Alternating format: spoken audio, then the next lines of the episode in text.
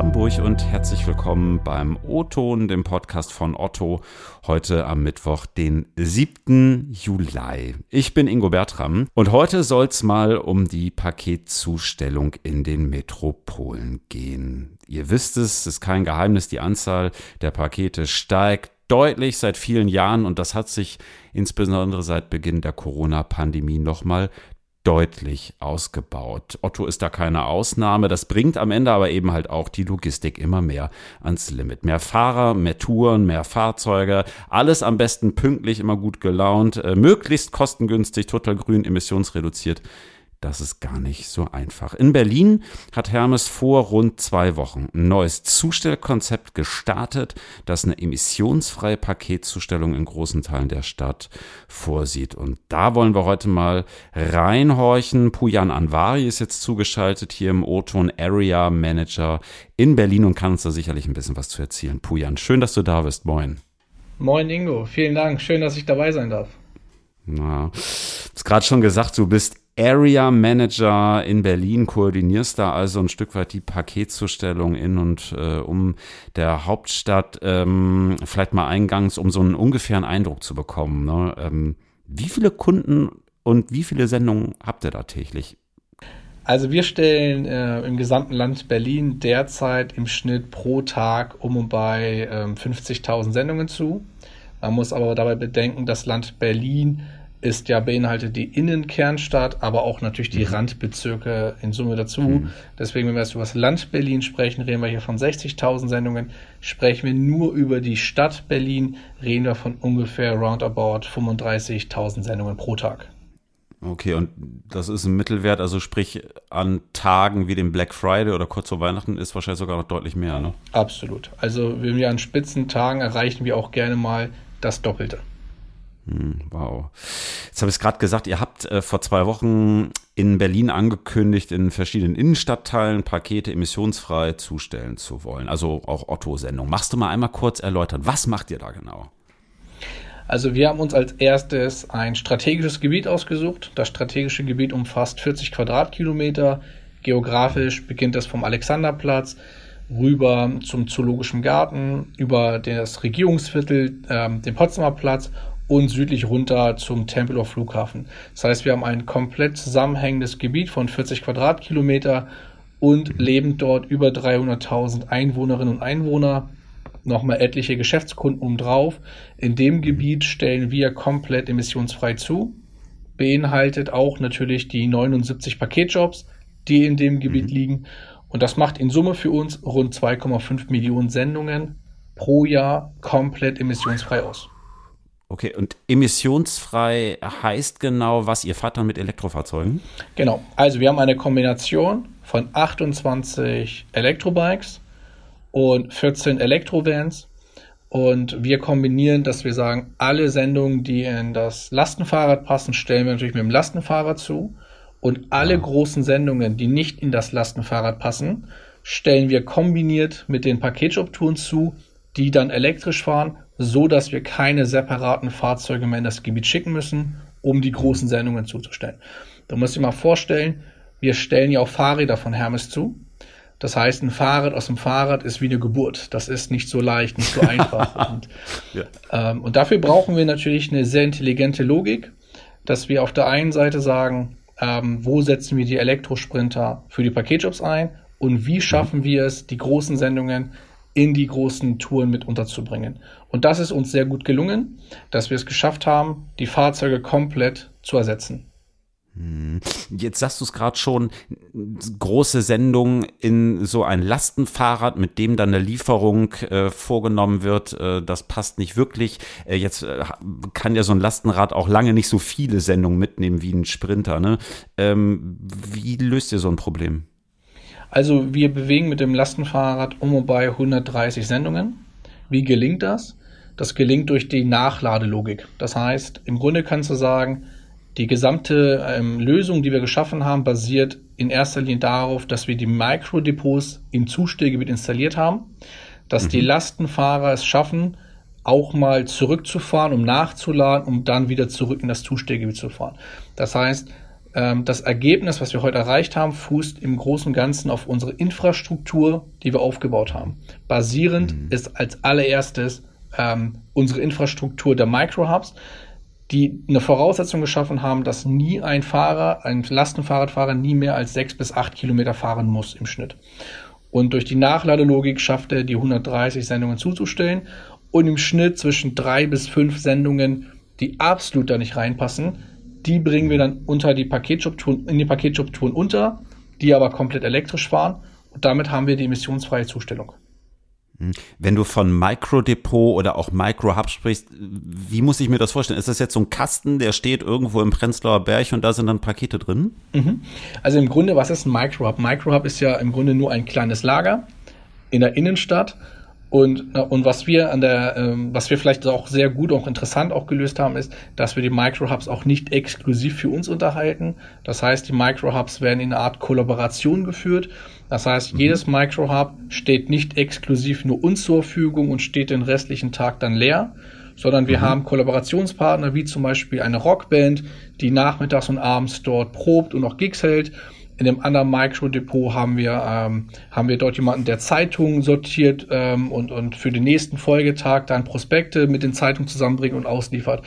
Das heißt, wir haben also auch da versucht, in der Microdepot-Struktur auch die, die Nachhaltigkeit mit unterzubringen, weil die mhm. Nachhaltigkeit ist auch eines der entscheidenden Themen, auch im Bereich der Immobilienwirtschaft.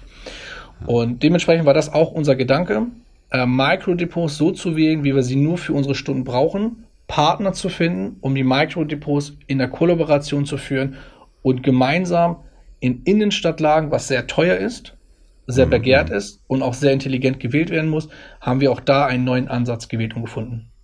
Mhm. Und also ich muss mir jetzt so vorstellen, jetzt ist da dieses Depot, da liegen dann, weiß ich nicht, nachmittags die Gitarren drinne und irgendwann kommt morgens dann der Hermes-LKW, fährt dahin, lädt da Pakete ab und von dort schwärmen dann zum Beispiel Cargo-Bikes aus. Kann man sich das so vorstellen? Ja. Mhm. Okay. Genau. Also genauso kannst du dir vorstellen. Wir beliefern dort die Sendungen ähm, in der Zeit zwischen 7 bis 9 Uhr. In Intervallen liefern wir die Sendungen an. Die Touren mhm. starten in der Regel von circa 9 um, bis 10 Uhr starten sie dann ihre Touren und enden mhm. um und bei zwischen 16 bis 17 Uhr schließen sie dort ihre Touren ab. In der Zeit dazwischen oder auch in der Zeit danach ähm, sind dann unsere Kollaborationspartner im Microhub unterwegs. Okay. Ähm, jetzt hast du gerade eben schon gesagt, ihr habt so ein strategisches Gebiet, wie du es genannt hast, definiert. Das umfasst Teile von Mitte, Prenzlauer Berg, von Kreuzberg. Warum gerade da und wollt ihr das ausweiten eigentlich? Genau, also warum ausgerechnet dort? Ähm, in erster Linie haben wir natürlich in dem Gebiet auch gleichzeitig das größte Verkehrsproblem, das größte Verkehrsaufkommen. Das heißt, mhm. klar sind wir als Logistiker auch pragmatisch unterwegs. Wir wissen also, dass wir in Berlin haben wir die zweitlangsamste Stadt Europas. Wir sind mhm. nach London äh, mit einer Durchschnittsgeschwindigkeit von 6 kmh statistisch eine sehr, sehr langsame Stadt.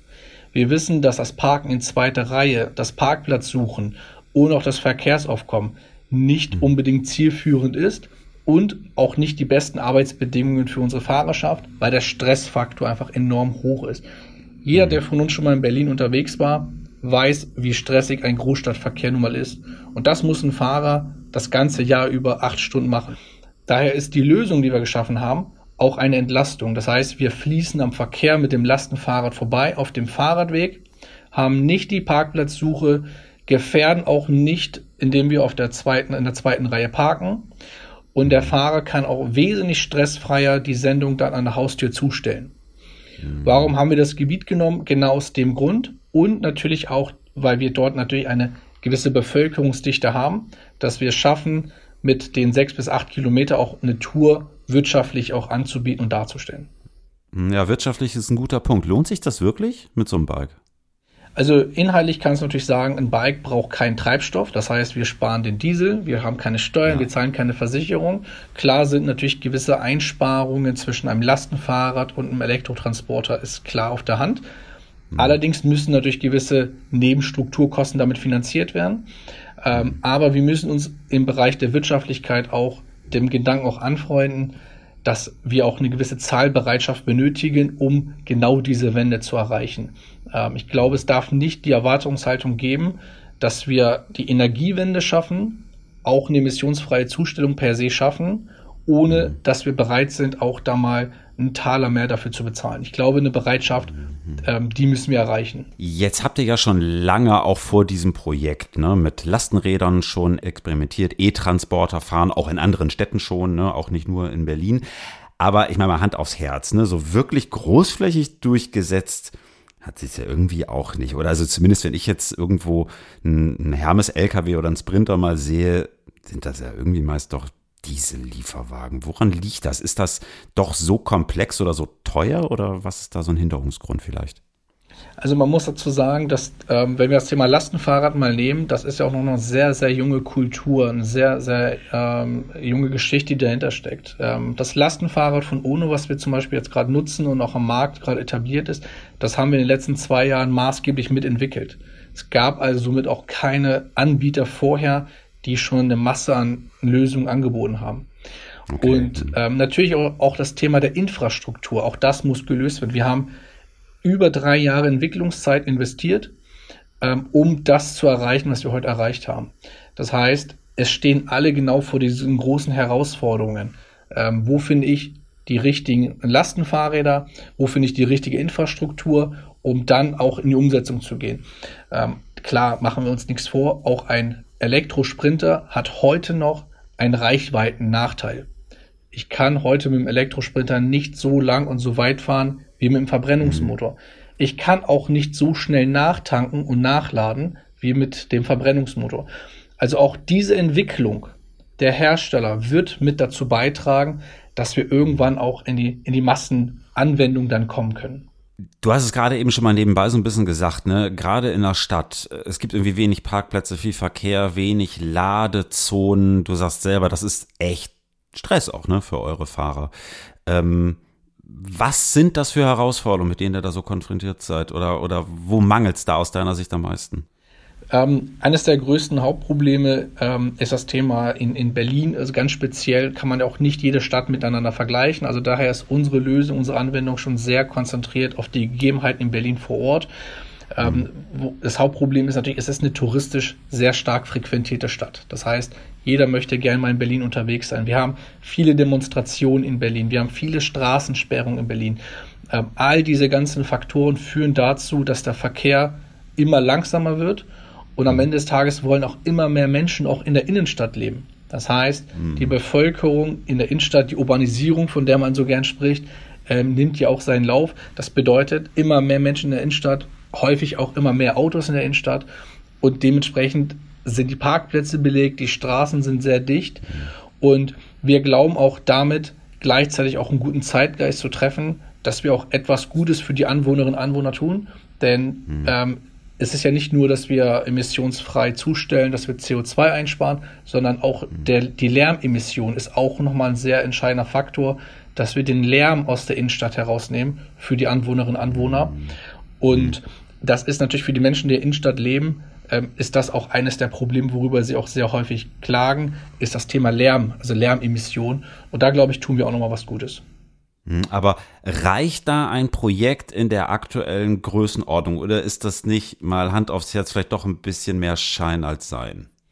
Ich glaube, das, was wir erreicht haben mit 40 Quadratkilometer und einer kompletten Innenstadt emissionsfrei, ähm, ich glaube, dass wir damit auch einen absoluten Trend und auch eine absolute Bestmarke, ganz offen gesagt, in Europa auch geschaffen haben. Und hm. ich glaube, dass wir viele jetzt auch zum Nachdenken auch nochmal angeregt haben, weil wir die Machbarkeit auch bewiesen haben. Und wir hoffen, dass wir für viele die Ängste, Sorgen auch nehmen. Und wir hoffen sehr, dass viele weitere nachziehen werden. Auch ganz offen gesagt, viele weitere Paketdienstleister nachziehen werden. Denn ähm, wir sind der festen Überzeugung, dass das der Weg ist. Denn wir tragen am Ende auch eine soziale Verantwortung, eine gesellschaftliche Verantwortung mit dem, was wir tun. 2016 habt ihr damals in Hamburg schon mal autonom fahrende Lieferroboter getestet. Ne? Da wurde der Betrieb nach einem halben Jahr wieder eingestellt. Aber trotzdem, wenn man auch mal hier und da so ein bisschen durch die Medien schaut, ne, immer mal wieder experimentieren Unternehmen mit Drohnen. Mal ganz ehrlich, autonomes Fahren, Zustellung per Drohne, per Roboter. Ist das nicht die Zukunft? Vielleicht auch in Berlin oder Hamburg? Oder ist das eigentlich eher Quatsch? Ähm, also die autonome Zustellung und, und per Drohnen zuzustellen, ob das am Ende die wirkliche Lösung sein wird, Das ist, glaube ich, heute jetzt auch noch nicht ganz klar. Aber was wir entscheidend sagen können ist, wir müssen eine gewisse Experimentierfreudigkeit, eine gewisse Neugierde müssen wir immer wahren, weil aus vielen vermeintlichen Schnapsideen entstehen wieder ganz andere neue tolle Ideen, was dann am Ende ja. dann äh, massentauglich, auch anwendertauglich ist. Daher glauben wir jetzt aktuell nicht, dass das die Lösung sein wird. Aber was daraus neu entstehen kann, das wird das Spannende sein. Klar, ja, ich bin gespannt, was ihr noch macht, sei es in Hamburg, Berlin, Stuttgart, München, Frankfurt oder vielleicht irgendwann auch mal auf dem platten Land. Ne? Auch da gibt's Emissionen und Verkehre sicherlich nochmal ganz andere Herausforderungen als im Innenstadtverkehr. Äh, sehr spannend, was da gerade bei euch passiert. Pujan, vielen Dank, dass du da gewesen bist. Dankeschön. Ja, liebe Hörerinnen und Hörer, so steht's um die City-Logistik aktuell in Berlin. Spannendes Projekt von Hermes. Äh, wenn ihr mehr Infos wollt, schaut mal im Newsroom von den Kolleginnen vorbei. newsroom.hermesworld.com, da findet ihr mehr. Wir hören uns nächste Woche Mittwoch wieder. Bis dahin schreibt mir gern per LinkedIn Lobkritik und Anmerkungen. Nehmen wir ansonsten auch per E-Mail entgegen. Shownotes zur Folge findet ihr bei uns auf der Seite otto.de slash newsroom. Habt noch eine gute Woche. Wir hören uns nächsten Mittwoch. Bis dahin. Tschüss und ciao aus Hamburg.